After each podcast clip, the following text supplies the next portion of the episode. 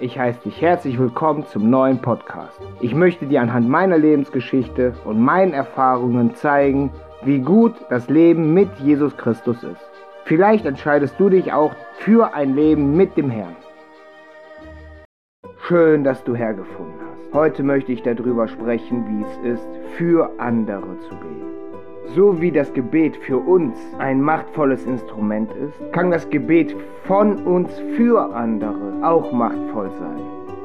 Aber wir können nicht einfach drauf losbeten für andere. Jesus sagte, wenn jemand das Wort nicht hören will, dann sollen wir weitergehen. Wenn jemand die Lehren nicht hören will, sollen wir weitergehen. Wenn wir jetzt hergehen und sagen, wir beten jetzt für jemand anderen, damit er doch noch erkennt, damit er doch noch irgendwie Einsicht bekommt, dann ist es nur so lange gültig, nur so lange in Ordnung, wie der andere uns nicht gesagt hat, dass er es nicht hören will. Bei jeder biblischen Lehre gibt es gewisse Grundlagen, die wir beachten müssen. Und eine dieser Grundlagen ist der freie Wille. Gott selbst sagt, er zwingt sich nicht auf. Und wenn er sich niemandem aufzwingt, haben wir auch nicht das Recht herzugehen und zu sagen, ich bete jetzt dafür, dass der andere doch noch erkennen mag. Wir dürfen also nicht dafür beten, dass der andere sich ändert in seinen Gedankengang oder in seinen Empfindungen. Wir dürfen jedoch beten, dass der Herr jemand anderen in dessen Leben schickt, der vielleicht besser geeignet ist, von Gott zu erzählen als wir selbst. Denn eines der wichtigsten und höchsten Güter des Menschen ist der freie Wille. Am besten zeigt es sich bei der Geschichte mit dem ersten König. Das finden wir im Buch Samuel. Im Buch Samuel wird beschrieben, dass das Volk einen König begehrt, wie die Heiden einen haben. Und Samuel weigert sich, diesem Wunsch nachzukommen, weil er weiß, dass das nichts Gutes ist. Aber was sagt der Herr zu Samuel? Gib dem Volk, wie das Volk wünscht, denn sie haben nicht dich, sondern mich verworfen. Gott hätte es verweigern können. Gott hätte sagen können, nein, bekommt ihr nicht, will ich nicht. Nein, Gott sagt aber, das ist der freie Wille. Gott gibt Samuel den Auftrag, dem Volk zu sagen, welche Vor- und Nachteile es hat, einen irdischen, einen menschlichen, einen weltlichen König zu haben. Und trotzdem will das Volk. Da sehen wir sehr schön, der freie Wille wird von Gott niemals gebrochen. Gott sagt uns, wenn du dich so entscheidest, die Konsequenz ist dies. Wenn du dich so entscheidest, die Konsequenz ist das. Aber die Entscheidung überlässt er dir. Und wenn sich jetzt dein Mitmensch, deine Mutter, dein Vater, deine Geschwister, Freunde, Bekannte, sonstige Verwandte sich entscheiden, nichts vom Herrn hören zu wollen, dann haben wir nicht das Recht zu beten, dass sich die Meinung des anderen ändert. Denn dann setzen wir uns ja über dessen Meinung hinweg. Wir dürfen lediglich beten, himmlischer Vater, sende einen anderen in dem Leben meines Mitmenschen, der von dir zeugt und von dir berichtet, damit der andere vielleicht seine Meinung ändert. Ganz viele lehren und predigen, dass man trotzdem beten soll, dass der Sinn des anderen sich ändert. Aber da vergessen wir das Wesentliche.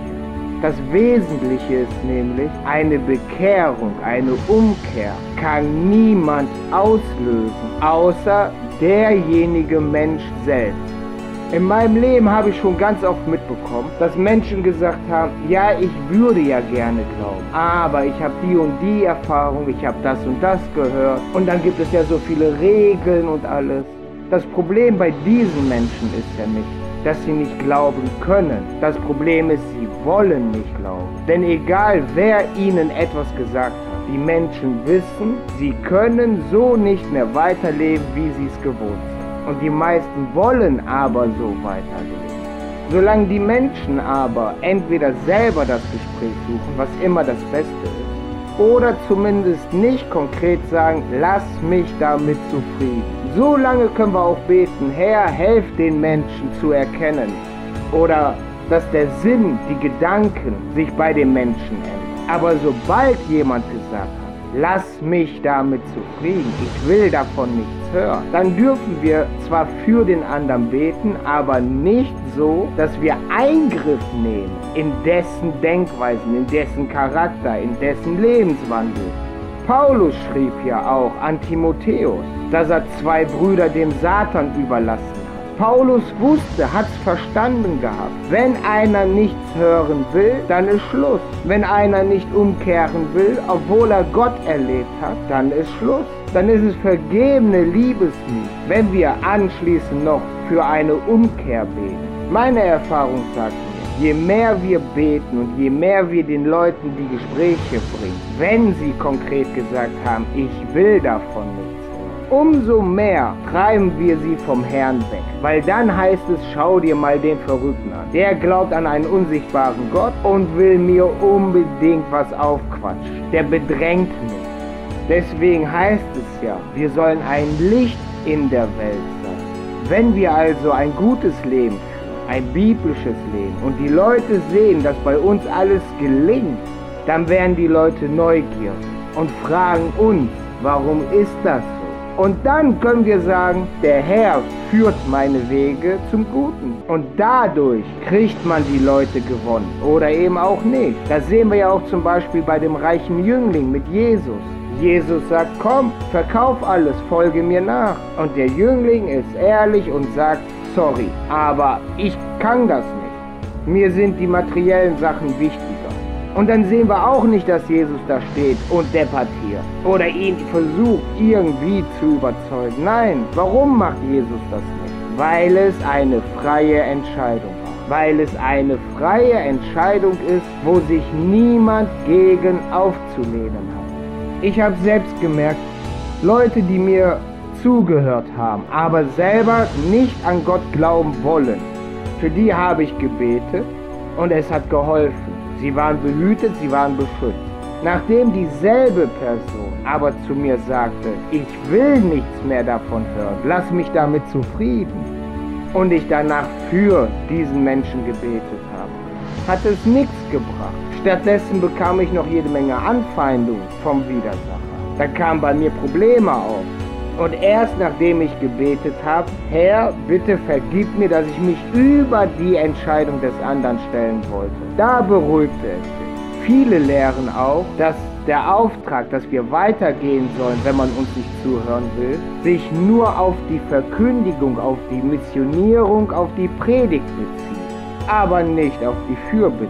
Aber das ist falsch, denn damit würden wir ja versuchen, durch eine Hintertür die Menschen zu verändern. Aber wenn die Menschen keine Veränderung wollen, dann wollen sie es nicht. Ich habe sehr oft mitbekommen, dass die Menschen sagen, ich kann nicht. Und wenn man dann darauf anspricht, warum, dann kommen Argumente wie zu viele Regeln. Oder es kommen Argumente, da sind mir zu widersprüchliche Aussagen in der Schrift. Und wenn ich dann sage, ja komm, lass uns hinsetzen, lass uns mal die Widersprüche zusammen angucken, ja dann haben sie nie Zeit. Wie kommt das denn? Weil die Menschen wissen, es könnte sein, dass man aufzeigt, dass es doch keinen Widerspruch gibt. Und dann hätten sie keine Ausrede. Aber wenn sie sich entscheiden, eine Ausrede vorzubringen, damit sie nicht Buße und Umkehr machen müssen, dann ist es deren Entscheidung. Da können wir nichts dran ändern. Der Herr sagt, er wird die Menschen zu sich ziehen. Er hat an keiner Stelle gesagt, prügelt die Leute zu zwingt die Leute zuzuhören. An keiner Stelle wird sowas in der Art gesagt. Das ist ja auch der Grund, weswegen die Geschwister aus dem Südreich, sprich die heutigen Juden, nicht missionieren. Es gibt den Auftrag, in die Welt rauszugehen und das Evangelium zu verkünden. Aber wie gesagt, von Jesus selbst gibt es die Einschränkung, wenn man uns nicht zuhören will, soll man was sein lassen. Es gibt immer die Möglichkeit, dass wenn ein anderer zum späteren Zeitpunkt bei den Leuten ins Leben kommt und vom Herrn spricht, dass dann schon so viel passiert ist, dass die sagen, okay, ich höre diesmal wirklich zu. Oder dass die Menschen sagen, okay, diesmal bin ich wirklich offen. Das heißt aber nicht, wenn die Leute sagen, ich will von Gott nichts hören, dass wir nicht von Gott sprechen. Wenn sich die Leute also mit uns unterhalten, und wir sagen, Gott sei Dank ist das gut geworden oder ich danke dem Herrn, dass er dies und jenes ermöglicht hat. Das müssen und sollen wir auch weiterhin. Nur eben keine großen Debatten und nicht dafür beten, dass die doch noch Buße tun. Denn gerade die Umkehr und die Buße, die ist nur echt und hat Sinn, wenn die Menschen reif genug sind vom Verstand, von den Erfahrungen, zu erkennen, dass da irgendwie nichts funktioniert und dass die Unterstützung von wem anderen braucht. Das ist ja so der erste Moment, den die meisten haben. Dass da ein Haufen Probleme sind, wo sie alleine nicht mehr klarkommen und auch nirgendwo Hilfe finden. Niemanden kennen haben, der ihnen helfen kann, die Probleme zu meistern. Und warum, sagt Jesus, wenn sie das Wort nicht hören wollen, sollen wir weitergehen? Zu unserem Schutz. Denn wenn wir Nachfolger Christi sind, sind wir gesegnet. Das fängt ja schon beim ersten Patriarchen, sprich Abraham, an. Da sagt Gott zu Abraham, wen du segnest, der sei gesegnet. Wer dir flucht, den verfluche ich. Das heißt also, jeder, der dem Abraham oder sein Nachkommen, sprich uns, gut gesinnt ist, das bedeutet nicht, dass die glauben müssen. Die müssen nur gut gesinnt sein, uns was Gutes wünschen. Die erfahren auch schon gut. Und dann gibt es den nächsten Bereich, nämlich wenn es unsere Partner sind, Partner, Partnerinnen. Selbst wenn sie ungläubig sind, sind sie durch den Gläubigen gesegnet. Und dann gibt es noch die Erweiterung auf die Kinder. Solange es Kinder sind von einem gläubigen Menschen solange sind sie gesegnet. Erst wenn sie ihre eigenen Erfahrungen machen, ihre eigenen Entscheidungen treffen, dann gelten sie nicht mehr als Kinder. Und damit die Menschen uns also nicht ausnutzen, dass es ihnen gut geht, nur weil sie uns freundlich gegenüber gesinnt sind, sollen wir weitergehen. Denn es heißt ja nicht, nur weil jemand sagt, lass mich mit dem Thema Gott zufrieden, dass er etwas gegen uns selbst hat. Es heißt ja nicht, dass man uns Schlechtes wünscht, nur weil wir von Gott sprechen. Aber es gibt Menschen, die können es geschickt ausnutzen. Und um uns davor zu schützen, dass wir nicht ausgenutzt werden, sagt der Herr, geht weiter. Es gibt nicht viele Sachen, die unser Gemüt ruinieren kann. Wenn wir aber merken, dass wir ausgenutzt wurden und die Menschen aber schon ziemlich lieb gewonnen haben, dann ist es eine Verletzung, die nur schwer wieder heilt. Und diese Verletzung bringt auch mit sich, dass wir dann Probleme bekommen, den nächsten neuen Menschen in unserem Leben zu vertrauen. Und wenn wir den Menschen nicht vertrauen, dann können wir nicht mehr verkündigen. Und das ist der Trick, den der Teufel anwendet.